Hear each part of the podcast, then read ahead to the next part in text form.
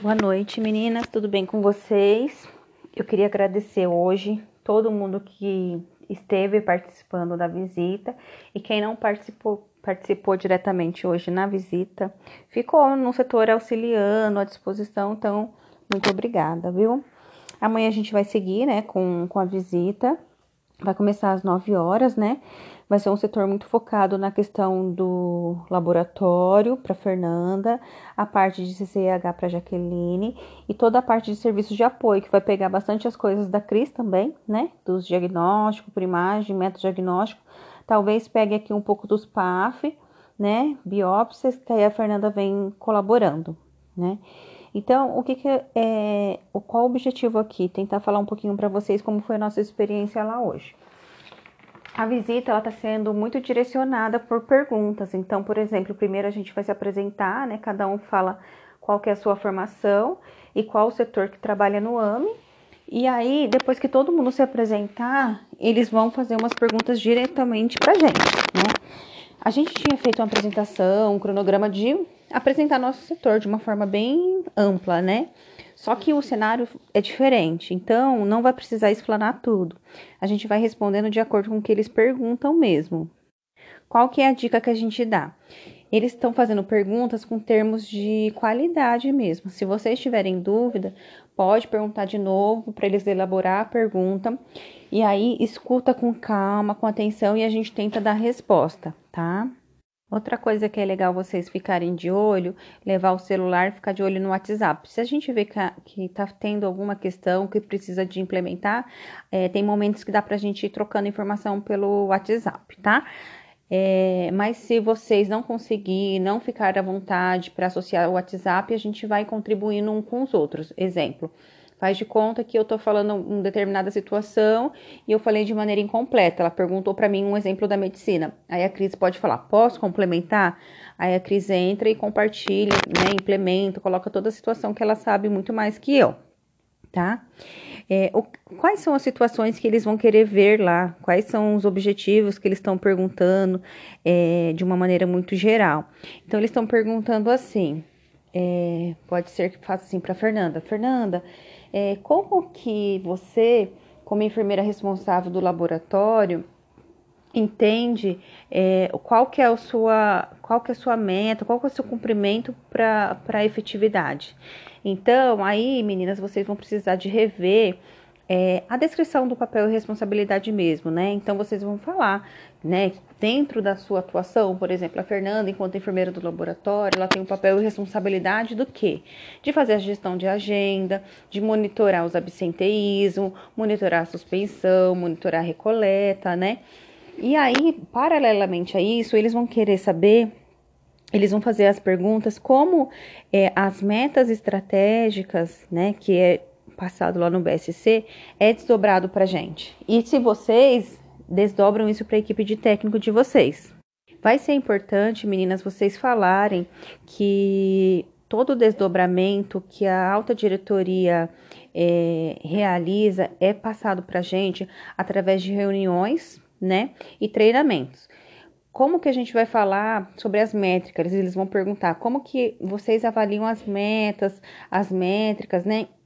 Então, mensalmente, nós realizamos a, a, a, análise crítica do nosso indicador, é feita uma reunião com a diretoria, tenta falar diretoria de uma maneira geral, não fala que é só com a Roberto, com a supervisão, tá? Fala que é analisado com a diretoria.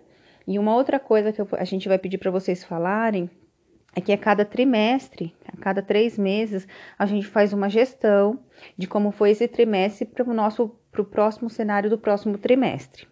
Pode ser que eles perguntem para vocês o perfil epidemiológico de atendimento. Então é importante saber, por exemplo, a Cris, qual que é o perfil epidemiológico do atendimento dos exames de teste ergométrico, né? Então ela vai falar que são idosos, né? A gente já falou que o AME, 53% são de idosos. Então a Cris vai falar qual que é o perfil. São pacientes, sei lá, com suspeita de doença coronariana. Dentre esses pacientes, tantos por cento têm uma alteração para isquemia cardíaca, né? Então, eles vão querer saber qual que é esse perfil que vem para o seu atendimento, por exemplo, para o SDT, né?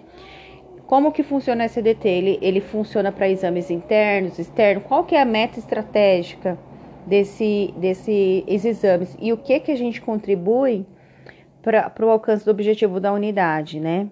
Então aí, meninas, é falar mesmo do trabalho de vocês, né? Que o, né, o trabalho que vocês fazem, essa análise do indicador, que mediante ao absenteísmo vocês articulam com a central de regulação para estar tá notificando o município. É, frente às demandas, queixas dos pacientes, vocês articulam com a central mesmo para estar tá fazendo esse matriciamento e apoio do município. Por quê? Absenteísmo para a unidade é ruim, para a unidade, porque é uma perda primária, né, um desperdício de serviço, porque a gente tem os profissionais e o médico não tá. E também é ruim para o paciente, né, que muitas vezes está esperando esse exame. Fernanda, é, eles perguntaram para mim lá como que a gente faz a qualificação dos fornecedores externos, no caso SEAC, porque o PDSA está no ciclo de melhoria e teve a questão do atraso de anátomo patológico. Aí a alta diretoria falou e eu também falei que a qualificação do fornecedor a gente fez por a, aquela questão da visita técnica via remoto, onde tem né, já uns pré-requisitos que a gente foi fazendo a checagem e avaliação. Outra forma de você qualificar e avaliar o seu fornecedor é se eles estão cumprindo com o contrato estabelecido conosco, né? Que são o que? O monitoramento da taxa de efetividade na liberação do anátomo patológico. E aí você pode, conforme for os questionamentos deles, ir desdobrando o seu PDSA, quais foram as ações. Mas muitas das vezes eles estão querendo saber se a gente faz esse monitoramento, essa gestão, né, desse grupo de apoio que é o laboratório. A gente acredita que eles vão perguntar bastante coisa para você na parte de laboratório, sobre essa gestão, o que que isso teve de impacto para a linha de atendimento e para a central também. Então é importante você e a Jaqueline tá com as falas alinhadas, qual que foi a média de liberação de resultados, se teve impacto ou não, tá? Outra coisa que eles estão querendo saber é baseado no desdobramento, é, desdobramento, mudança de cenário que precisou, a gente aumentou os exames de map holder, né? Como que é feito todas as mudanças? A gente tem protocolos, a gente tem rotinas, a gente tem a comunicação efetiva entre os membros, né? Como que isso chega para nós, da média gerência, e principalmente para nossa equipe trabalhar de forma adequada. Cris, é importante falar muito da sua interação com a parte da cardiologia, principalmente quando os exames da isquêmico, você pode pontuar a interação com a doutora Yara na revisão do protocolo, dos termos para os exames de MAP holder, porque eles querem saber se os médicos estão inseridos nos processos assistenciais conosco, tá? É, eles quiseram saber das ferramentas de, de melhoria que a Clemento trouxe que foi os PDSAs, né?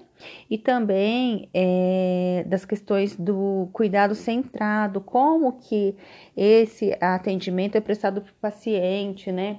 Como que o paciente é inserido nesse processo. E aí é, vai entrar tanto nos exames de diagnóstico como na, no teste ergométrico, né? O paciente ele é orientado pelo profissional médico quanto aos riscos e perigos, né? Por exemplo, do teste ergométrico, do PAF, né? e é oferecido termo de consentimento, que isso é um, um pilar da, da política né, de, de orientação ao paciente, é o termo de consentimento informado, onde o paciente ele está inserido nesse processo para decisão do diagnóstico e tratamento dele, tá? Cris, é, vai querer saber muito sobre a questão do do desfecho clínico. Então é importante, talvez, se for perguntado, você falar do monitoramento dos pacientes do teste ergométrico, né?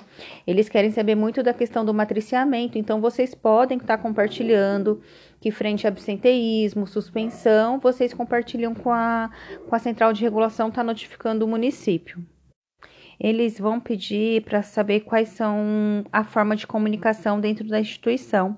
Então vocês podem falar, né, do time de comunicação, onde trouxe várias ferramentas. Pode falar da passagem de plantão de enfermagem, que é do método SBAR, que a gente se comunica também através do e-mail. Sobre o registro seguro, é importante salientar, né, sobre a questão dos siglários, sobre as questões de abreviaturas perigosas, que os médicos passaram por orientação, que tem uma, uma, um time específico dessa questão, né? O time de liderança, que a gente passou por treinamento, principalmente com o núcleo de segurança do, né, de qualidade semanal, reforçando todas as orientações, e o time de gestão de acesso, que é um time estratégico que apoia é, no desdobramento de uma forma geral conosco, que estamos também na, no atendimento de apoio. Jaqueline, é, o que que eles perguntaram bastante da central, qual era o perfil epidemiológico de atendimento, né? Eles perguntaram se a gente tinha estabelecido é, CID de entrada, a gente falou que sim, que todos que tem um protocolo já pela equipe médica, que o, o CID de entrada já é definido no sistema CROSS. Então, quando a, os municípios fazem o agendamento, tem que ser por esse perfil. Eles perguntaram se o paciente chega aqui com um CID ou um perfil que não está de acordo com uma capacidade instalada nossa. A gente falou que a gente é, escaneia esse pedido e notifica o município para estar tá direcionando o paciente para o nível terciário, se for o caso, mas a gente faz essa orientação e educação junto com o município, sim. Eles vão perguntar também, é, eles quiseram saber sobre a saída certa do paciente, que é a nossa alta é, em 90 dias. Então, eles querem saber se o paciente, chegando no AME, a gente faz toda a tratativa e encaminha ele para referência. Perguntaram para mim qual foi a meta de alta no ano de 2020 2021, né? É, eu apresentei esse dado. Me perguntaram sobre os exames de colonoscopia e endoscopia frente a esse cenário que o AMI redirige, parou de fazer e está redirigindo para o hospital se a gente estava é, tendo atendimento. Eu expliquei que a gente estava tendo dificuldade porque as unidades estão voltadas mais para o Covid. Eles perguntaram o que, que a Quemento trouxe de benefícios, né? Então, até a Renata tinha explicado pra gente todos os benefícios que a Quemento trouxe, que foram, né, a, a um fortalecimento do cuidado centrado no paciente, com essa análise do desfecho clínico, né? É, os PDCAs que foram tratados, que são ciclos de melhoria.